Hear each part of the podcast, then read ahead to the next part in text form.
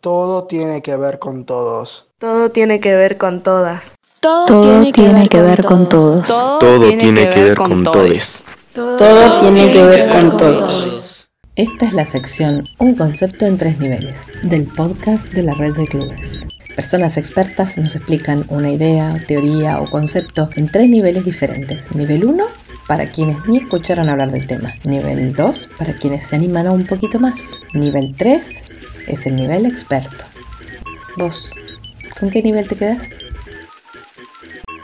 ¿Qué es la nanotecnología? Nivel 1. La nanotecnología es la rama de la ciencia que estudia materiales de dimensiones muy muy pequeñitas porque estos tienen propiedades muy especiales y sirven como bloquecitos de construcción para hacer cosas más grandes. Nivel 2. La nanotecnología es una rama científica y tecnológica donde trabajan físicos, químicos, biólogos, médicos, personas de muchas disciplinas diseñando y estudiando bloquecitos de construcción que permiten hacer cosas más grandes con características específicas. Una nanopartícula y una pelota de tenis tienen la misma diferencia de tamaño de la que tendrían la pelota de tenis y el planeta Tierra, por ejemplo. Nivel 3. Una de las aplicaciones que se le dan a los nanomateriales es para la optimización y la miniaturización de los dispositivos, por ejemplo, las memorias de los celulares.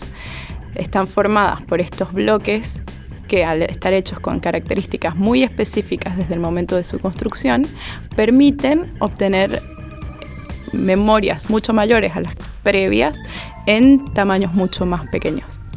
Las dos principales razones por las que estos materiales tienen propiedades interesantes, a veces magnificadas o diferentes a sus equivalentes en mayor tamaño, es en primer lugar la gran relación superficie-volumen que existe cuando minimizamos las dimensiones. Es decir, un material, cuando es un bloque, lo que rige su comportamiento es todo lo que tiene dentro de su volumen.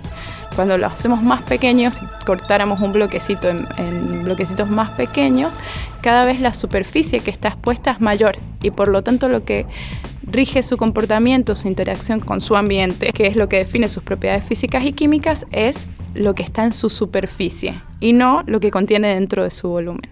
La otra razón es que al estos materiales estar compuestos de átomos, al ser una pequeña, relativamente pequeña cantidad de átomos agrupados en una región hace que sus propiedades sean distintas a que si fueran esos mismos átomos en muchísima mayor cantidad. Patricia Rivas Rojas, física, becaria postdoctoral de CONICET en la Escuela de Ciencia y Tecnología de la Universidad Nacional de San Martín.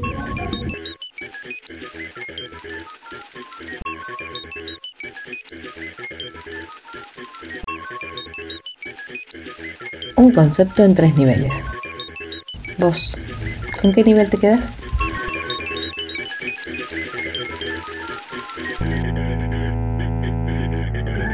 Este es el podcast de la de Clubes. Nos puedes seguir en nuestra página www.clubesmincitgobar.